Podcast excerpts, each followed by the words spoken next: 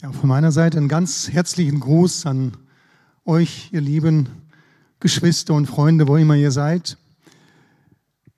Wer hätte das gedacht, dass im Jahr 2020, dass wir als Gemeinde beide große Feste, Ostern und aber auch Weihnachten, nicht so feiern werden können, wie wir es gewohnt sind, wie, uns, wie es uns lieb ist, so wie, wie immer oder so wie wir uns gefreut haben, einander zu begegnen in der großen Menge, wie der Psalmist schon gebetet hat vor Hunderten und Tausenden von Jahren, dass er sie gefreut hat, in der Menge Gott zu begegnen in Jerusalem.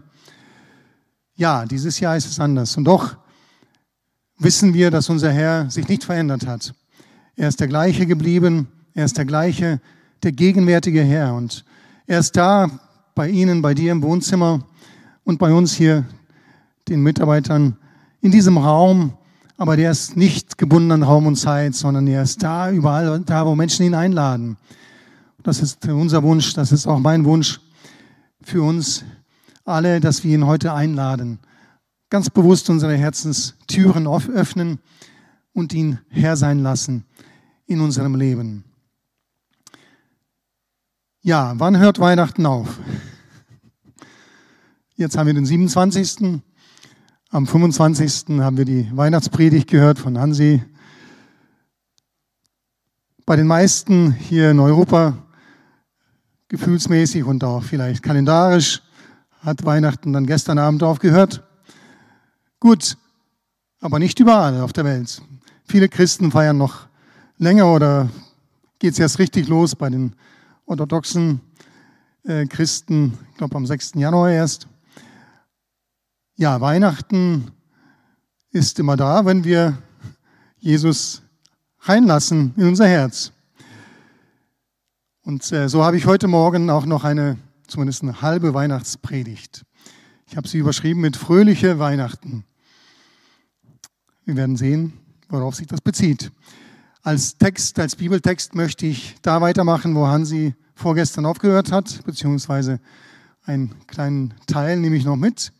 Aus Matthäus 2 möchten wir lesen die Verse 13 bis 18. 13 bis 15 haben wir zwar schon gehört, wir lesen sie aber noch, noch einmal. Matthäus 2, Verse 13 bis 18. Ich lese aus der Luther, aus der neuen Luther-Übersetzung. Als sie, nämlich die Weisen, aber hinweggezogen waren, siehe, da erschien der Engel des Herrn dem Josef im Traum und sprach, Steh auf, nimm das Kindlein und seine Mutter mit dir und flieh nach Ägypten und bleib dort, bis ich's dir sage. Denn Herodes hat vor, das Kindlein zu suchen, um es umzubringen. Da stand er auf und nahm das Kindlein und seine Mutter mit sich bei Nacht und entwich nach Ägypten und blieb dort bis nach dem Tod des Herodes, auf das erfüllt würde, was der Herr durch den Propheten gesagt hat, der da sprach, nämlich in Hosea 11.1 ist, finden wir das, aus Ägypten habe ich meinen Sohn gerufen. Als Herodes nun sah, dass er von den Weisen betrogen war, wurde er sehr zornig und schickte aus und ließ alle Knaben in Bethlehem töten und in der ganzen Gegend, die zweijährig und darunter waren, nach der Zeit, die er von den Weisen genau erkundet hatte.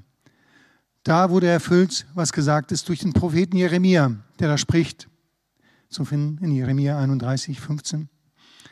In Rama hat man ein Geschrei gehört, viel Weinen und Wehklagen. Rahel beweinte ihre Kinder und wollte sich nicht trösten lassen, denn es war aus mit ihnen.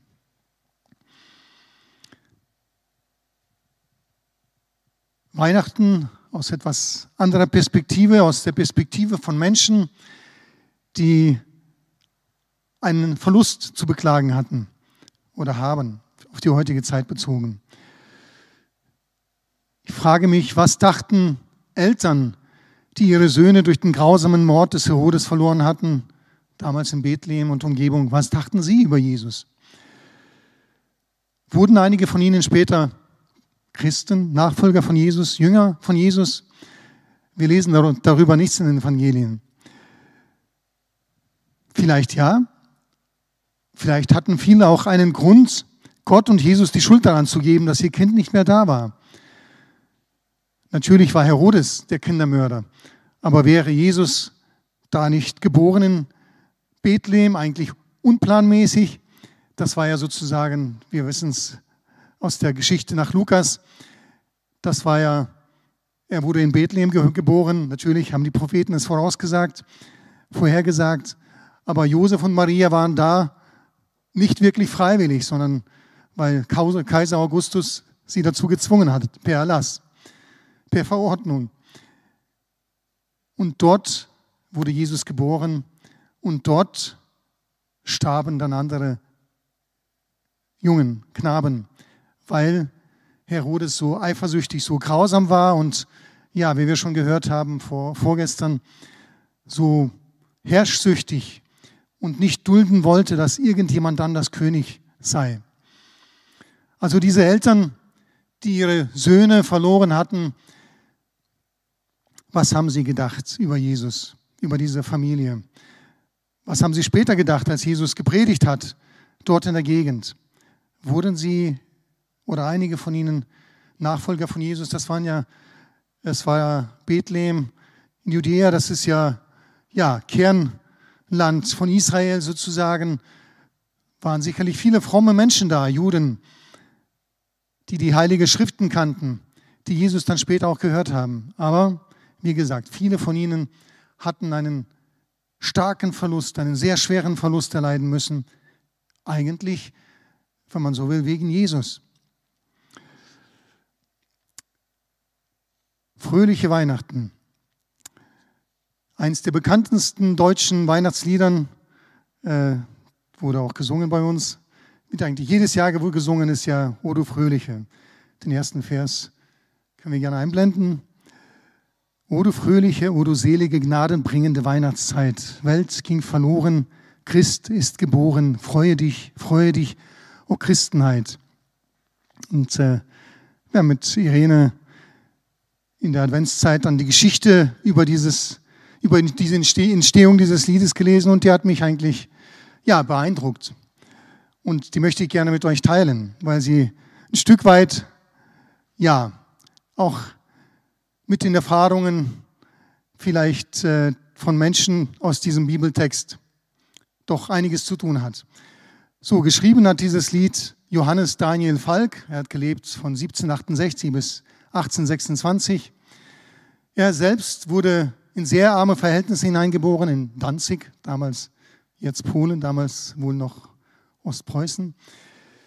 Und äh, war, weil die Familie so arm war, wurde er mit zehn Jahren wieder aus der Schule genommen, um in der Perückenwerkstatt seines Vaters auszuhelfen und dann nicht wirklich freiwillig oder zumindest nicht kein wirklich begeisterter Perückenmacher zu werden.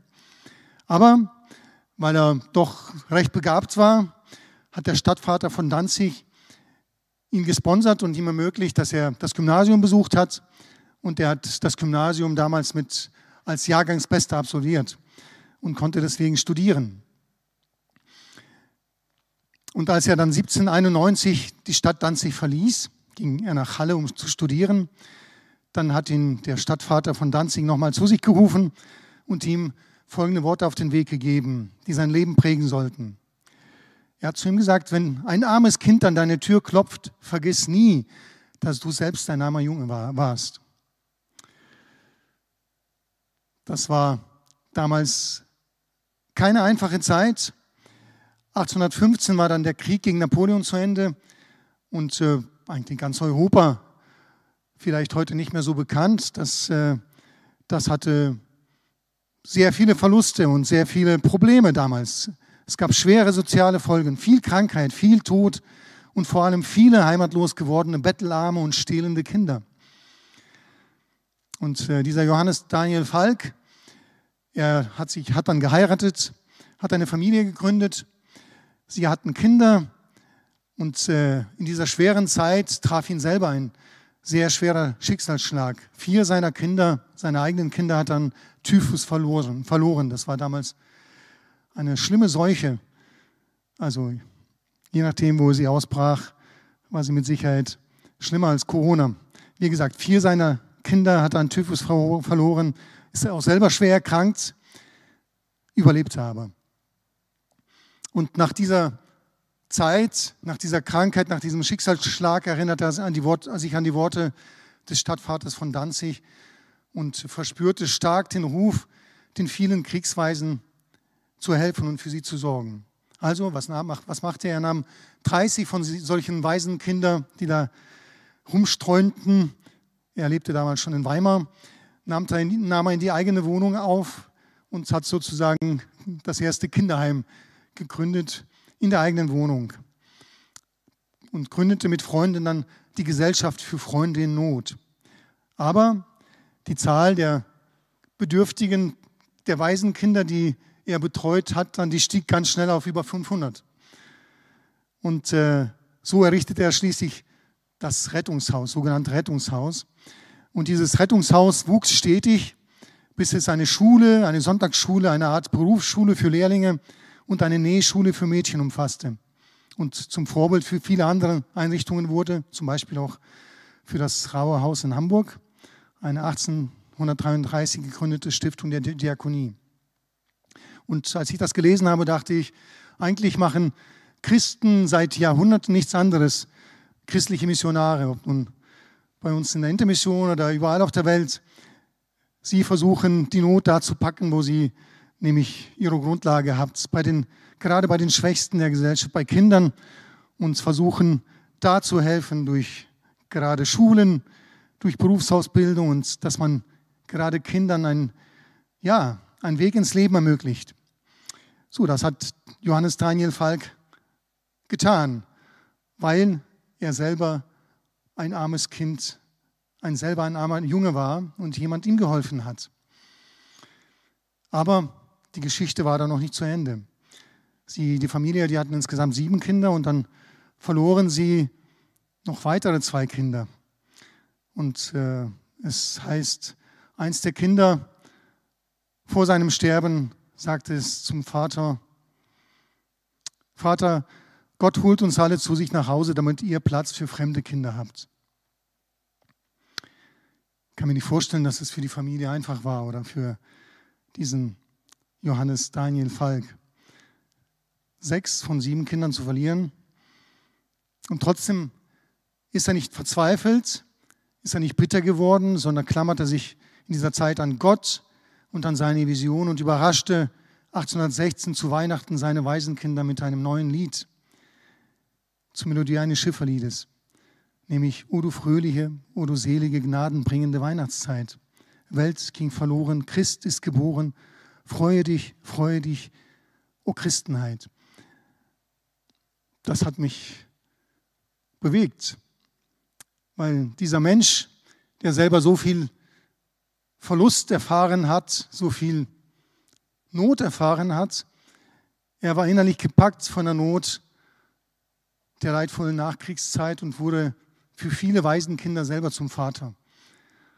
Sicherlich war sein Vater immer ein Vorbild, und auch dieser, sein Sponsor, der Stadtvater von Danzig und doch der größte, das größte Vorbild fand er in seinem Gott, von dem wir im Psalm 68 lesen, Vers 6. Vater der Weisen wird er genannt. Gott, Vater der Weisen, der benutzt aber Menschen wie dich und mich, die diese Vision empfangen direkt von ihm und dann für andere zu Vätern und Müttern werden, für andere Weisen. Falk, er liebte und erkannte und liebte Gott als Vater, als Vater, der sich nach seinen Kindern sehnt, den wohlbehüteten Kindern und den weisen Kindern, den wohlerzogenen Kindern und denen, die keinen Versorger und keinen Beschützer haben und darum auf ihre Art gelernt haben, durchs Leben zu kommen. Und dieser Bruder Falk, wie ich ihn nennen möchte, er konnte so handeln, weil er ein Jünger Jesu war, ein Nachfolger von Jesus. Er hatte von Jesus gelernt, Deswegen konnte er trotz eigener leidvoller Lebensgeschichte voller Überzeugung das Lied schreiben, O du fröhliche Weihnachtszeit. Und äh, ja, wir konnten jetzt diese Weihnachten nicht so feiern, wie wir es gewohnt waren oder sind. Und äh, trotzdem liegt es an dir und mir, ob diese Weihnachtszeit eine frohe, eine fröhliche war und ist für dich und mich oder nicht. Wenn Johannes Daniel Falk es konnte, dann können auch du und ich das, wenn wir mit Jesus unterwegs sind. Weil wir nämlich auch als Gemeinde, als Christen Nachfolger Jesus sind. Seine Jünger, von ihm kommt unsere Kraft, um auch in schwierigen Zeiten nicht nur selber dran zu bleiben, sondern auch für anderen Segen zu sein. Jesus sagt zu seinen Jüngern, ihr seid das Salz der Erde, ihr seid das Licht der Welt. Er sagt nicht, ihr sollt es sein oder ihr könntet es sein, wenn, nicht wenn, sondern ihr seid es. Liebe Freunde, liebe Geschwister, wir sind mit Jesus unterwegs als Gemeinde und wir sind als Christen, als Nachfolger von Jesus Licht der Welt und Salz der Erde. Und das Potenzial hat Jesus Christus in jeden von Einzelnen hineingelegt. Diese Berufung. Natürlich wird nicht jeder das in seinem Leben auf die Beine stellen, was dieser Johannes Daniel Falk getan hat. Nicht jeder hat diese Berufung, aber jeder hat eine Berufung. Und das Geniale ist, dass Gott dazu uns nicht alleine in die Welt gestellt hat. Du und ich, wir sind nicht alleine. Es heißt in einem Lied, er hat dich in seine Gemeinde gestellt und macht dich zum Dienen bereit. Diese, Gemeinde, diese Berufung können wir nicht alleine leben. Dazu hat Jesus seine Gemeinde gegründet. Doch dieser Daniel, Johannes Daniel Falk, er hat das nicht alleine machen können. Er hatte Freunde, Weg, Weggefährten, Gemeinde im neutestamentlichen Sinne um sich, die praktisch ihn, ja, die ihm ermöglicht, ermöglicht hat, dieses, seine Berufung zu leben. In Epheser 4 die Verse 15 und 16. Da lesen wir, der ganze Epheserbrief, haben wir schon oft gehört, da beschreibt Paulus die Schönheit der Gemeinde Jesu, die Schönheit und die Berufung und die, das Potenzial der Gemeinde Jesu. Alles, was drin ist in der Gemeinde, das finden wir im Epheserbrief. Und da heißt es in der Luther-Übersetzung, Lasst uns aber wahrhaftig sein in der Liebe und wachsen in allen Stücken zu dem, der das Haupt ist, nämlich Christus. Von ihm aus gestaltet der ganze Leib, nämlich die Gemeinde, sein Wachstum, sodass er sich selbst aufbaut in der Liebe. Der Leib, der zusammengefügt und gefestigt ist durch jede Verbindung, die mit der Kraft nährt, die jedem Glied zugemessen ist. In einem etwas vielleicht noch verständlicheren Deutsch aus der neuen Genfer Übersetzung lesen wir, diese zwei Verse noch, auch noch, dann noch einmal. Da heißt es, stattdessen sollen wir in einem Geist der Liebe an der Wahrheit festhalten, damit wir im Glauben wachsen und in jeder Hinsicht mehr und mehr dem ähnlich werden, der das Haupt ist, Christus. Ihm verdankt der Leib, das ist die Gemeinde, sein ganzes Wachstum. Mit Hilfe all der verschiedenen Gelenke ist er zusammengefügt. Durch sie wird er zusammengehalten und gestützt und jeder einzelne Körperteil leistet seinen Beitrag entsprechend der ihm zugewiesenen Aufgabe. So wächst der Leib heran und wird durch die Liebe aufgebaut. Das ist ein wunderschönes Bild auf die Gemeinde. Die Gemeinde, das ist nicht, nichts Abstraktes. Die Gemeinde Jesu ist auch nicht etwas Digitales. Die Gemeinde Jesu ist nicht digital, sie ist aber auch nicht einfach nur analog, sie ist geistlich aber die Glieder, die Körperteile daran, von denen wir hier gelesen haben, die sind Menschen. Reale Menschen, du und ich. Und wir sind sein Leib und sollen ja in dieser Zeit, in dieser Welt den Auftrag erfüllen, dass Menschen, ja, die Gott suchen, dass sie Gott finden können, dass der Leib wachsen kann, dass jeder seine Berufung leben kann. Wie gesagt, jeder hat seine Berufung. Dieser Bruder Falk hatte seine Berufung, du hast eine andere Berufung, ich habe eine andere, aber jeder hat, jeder ist ein Glied am Leib und hat eine Berufung von Gott. Dazu ist die Gemeinde da, dass wir sie leben dürfen, doch leben sollen. Wir sollen sie nicht aufsparen fürs nächste Leben. Nein, es gibt nur eins, dieses, dieses Leben auf der Erde. Und das nächste Leben, da dürfen wir dann ja, in der Ewigkeit bei Jesus sein. Aber alles, was wir werden können für die Ewigkeit, das dürfen wir hier werden. Dank Gottes Gnade. Ich habe jetzt vor kurzem wieder mal ein gutes Buch gelesen von, von äh, Dallas Willard. Das ist ein recht bekannter Bibellehrer gewesen, schon muss ich sagen. Er ist vor sieben Jahren gestorben. Eines seiner letzten Bücher über die verändernde Kraft von Jesus. Und da ist ein Abschnitt, ein kurzer Abschnitt über die Gemeinde, weil ich es nicht besser sagen kann, lese ich ihn einfach vor. Was sollten wir also von einer Gemeinde erwarten, die bei Jesus in die Schule geht? Wir sollten erwarten, dass sie ein Ort ist, wo göttliches Leben und göttliche Macht spürbar gegenwärtig sind, wo Gott sich verherrlicht und wo die Menschen, die ihr Leben ändern wollen, bekommen, was sie brauchen. Das schließt ein, dass eine Atmosphäre der Aufrichtigkeit herrscht, dass es Offenheit und Akzeptanz für alle, Fürsorge und unerschütterliches Vertrauen in Jesus gibt. Das reine Tun, die vorzeigbare Leistung sollten in der Gemeinde ebenso wenig Platz haben wie die ständige Sorge darum, wie der Gottesdienst war. Gott ist der eigentlich Handelnde in unseren Versammlungen und in Wahrheit weiß nur er, wie der Gottesdienst war. Es kann nicht daraus abgelesen werden, wie die Gemeinde reagierte. Unser eigenes Bemühen in der Anbetung und Gottesdienst steht auf der Grundlage, dass Christus alles Notwendige bereits für uns vollbracht hat. Alle, die in der Gemeinde einen Dienst ausüben, können erwarten, dass sie mit der Zeit und mit wachsender Erfahrung Erkenntnis und Einsicht vertiefen, ihr Charakter stärker und umgänglicher wird und die Kraft für die Ausübung ihrer Aufgabe beständig ansteigt. Pastoren brauchen keine Tricks und Techniken. Sie müssen nur die Worte Jesu aus dem Wesen Christi heraussprechen und selbst unerschütterlich in der Gegenwart Gottes stehen. Und das ist eine Frage des Charakters und nicht einer momentanen flüchtigen Inspiration. Auch die Gemeinde muss sich vom, Leitungs vom Leistungsgedanken verabschieden. Wir sind nicht da, um unterhalten zu werden und wir bewerten nicht die Vorstellung der Leitenden. Wir kommen, um Gott zu begegnen. Wir erwarten, Christus in anderen zu finden und das ist alles, wonach wir suchen. Wir beten nicht unsere Anbetung an. Wir verehren nicht den erhebenden, Gottes, den erhebenden Gottesdienst oder eine makellose Predigt oder gut aussehende Menschen. Viel zu häufig richten wir unser Hauptaugenmerk und unser Bemühen im Gottesdienst auf die Nebensächlichkeiten. Wieso schauen wir auf das, was wir zustande bringen, wenn wir doch auf Jesus schauen können? Es hat mich inspiriert, der Text, deswegen gebe ich ihn einfach so weiter und fasse kurz zusammen. Die Gemeinde soll ein Ort sein, wo göttliches Leben und göttliche Macht spürbar gegenwärtig ist. Natürlich freuen wir uns, wenn wir das jedes Mal hier in diesem großen Raum gemeinsam erleben. Und das wollen wir wieder praktizieren, sobald es möglich ist. Aber zurück zum Neuen Testament.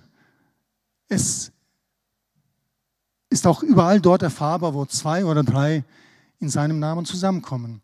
Und deswegen wiederhole ich gerne, was wir, was wir in den letzten Wochen und Monaten immer wieder hören, dass wir in den Familien, wo wir uns treffen, dass wir unsere Gebetsaltäre aufrichten, dass wir ja, unsere Wohnzimmer zu, Wohnzimmer zu Orten machen, wo, Gottes, wo göttliches Leben und göttliche Macht auch spürbar gegenwärtig sein kann, wenn wir nämlich da ja, Jesus feiern.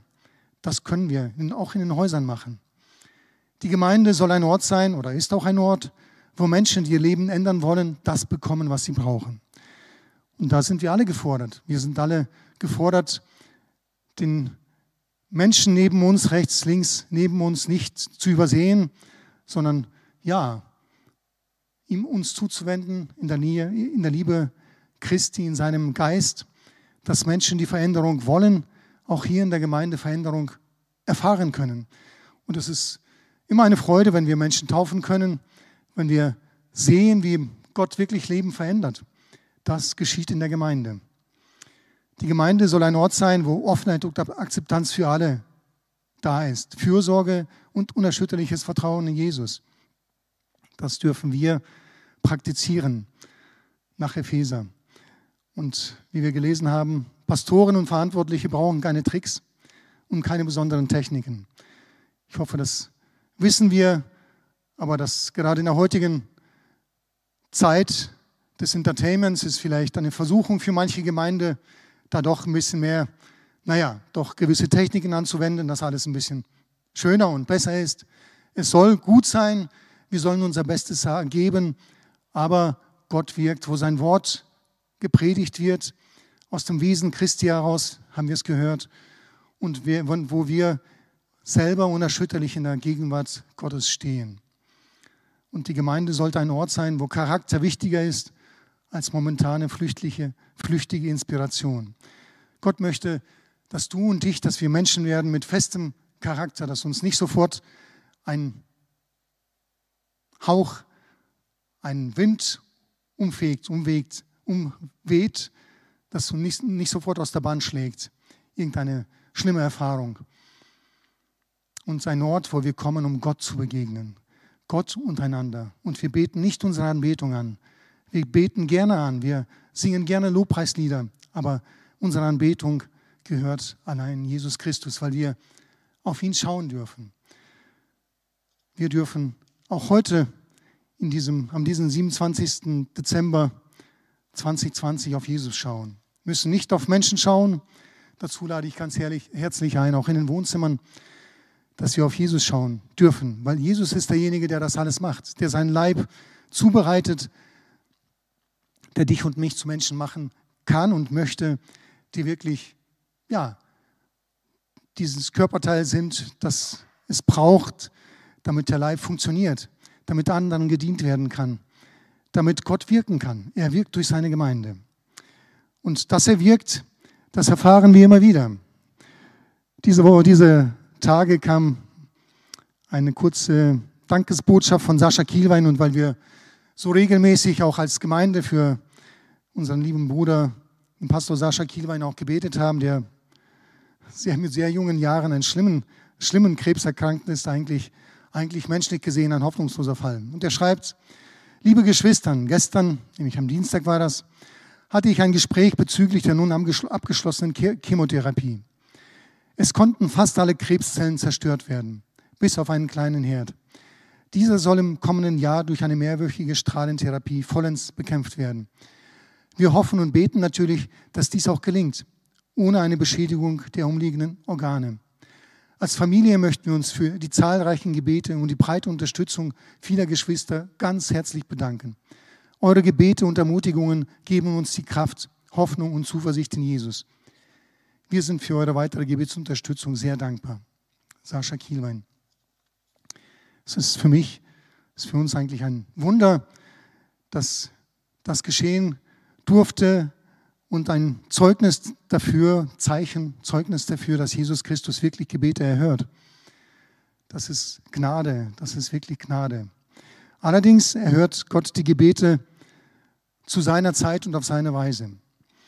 Und wie wir gelesen haben, also Sascha Kielwein wurde jetzt, die Therapie hat eigentlich wieder erwarten, so wirklich gut angeschlagen. Die Familie freut sich. In Matthäus 2 haben wir gelesen, Gott selber hat dafür gesorgt, dass die Familie, die junge Familie mit Jesus fliehen konnte nach Ägypten. Sie wurden ausgestattet mit Bargeld, wollte ich fast sagen, besser als Bargeld, nämlich Gold, mit Gold, mit Weihrauch und Myrrhe. Alles konnten sie mit Sicherheit gut verwenden, um da in Ägypten zu überleben. Gott hat selber dafür gesorgt und hat es auch schon in den Propheten angekündigt. Aber Gott hat auch zugelassen, dass andere Kinder umgekommen sind in der Zeit in Bethlehem. Und das ist, was wir Gottes ja, Vorsehung oder seinen, seinen, seine Allmacht nennen. Das ist nicht unser, unsere Aufgabe, das zu hinterfragen. Wie gesagt, wir wissen nicht, wie die Eltern in Bethlehem damals reagiert haben. Wie wir reagiert hätten, wissen wir nicht. Ich hoffe, dass, mir, dass uns als Familie das erspart bleibt, so eine, so eine Erfahrung oder so eine Erfahrung auch wie von diesem Johannes Daniel Falk. Und doch wissen wir, dass unser Gott lebendig ist und an ihn dürfen wir uns klammern. Auf diese, auch in dieser Zeit, auch in dieser schwierigeren Zeit der Pandemie. Und deswegen dürfen wir getrost mit diesem Liederdichter einstimmen und sagen, untereinander wirklich fröhliche Weihnachten oder nach Weihnachten wünschen, auch in diesem Jahr 2020. Ja, Jesus ist gut. Amen. Das war die Halbweihnachtsbotschaft für heute.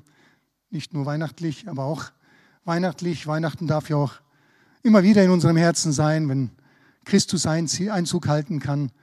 Und es darf wirklich ein fröhliches Fest sein, fröhliche Weihnachten. Lasst uns, wo wir sind, wo wir sein sind, aufstehen und das jetzt im Gebet auch Jesus sagen. Lobpreisteam kann schon nach vorne kommen. Jesus, wir preisen dich, dass du Mensch geworden bist. Das war dein Plan, Jesus.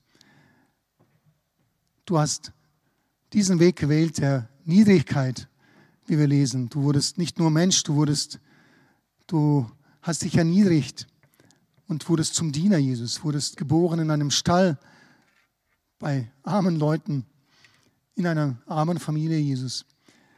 Bist ganz normal aufgewachsen, Herr, damit alle Menschen in jeder Lebenslage sich mit dir identifizieren können, Jesus Christus. Und doch bist du König der Königin und Herr, Herr aller Herren, Jesus. Und regierst heute, sitzt zu Rechten des Vaters und vertrittst uns. Und bist jetzt gegenwärtig durch deinen Heiligen Geist.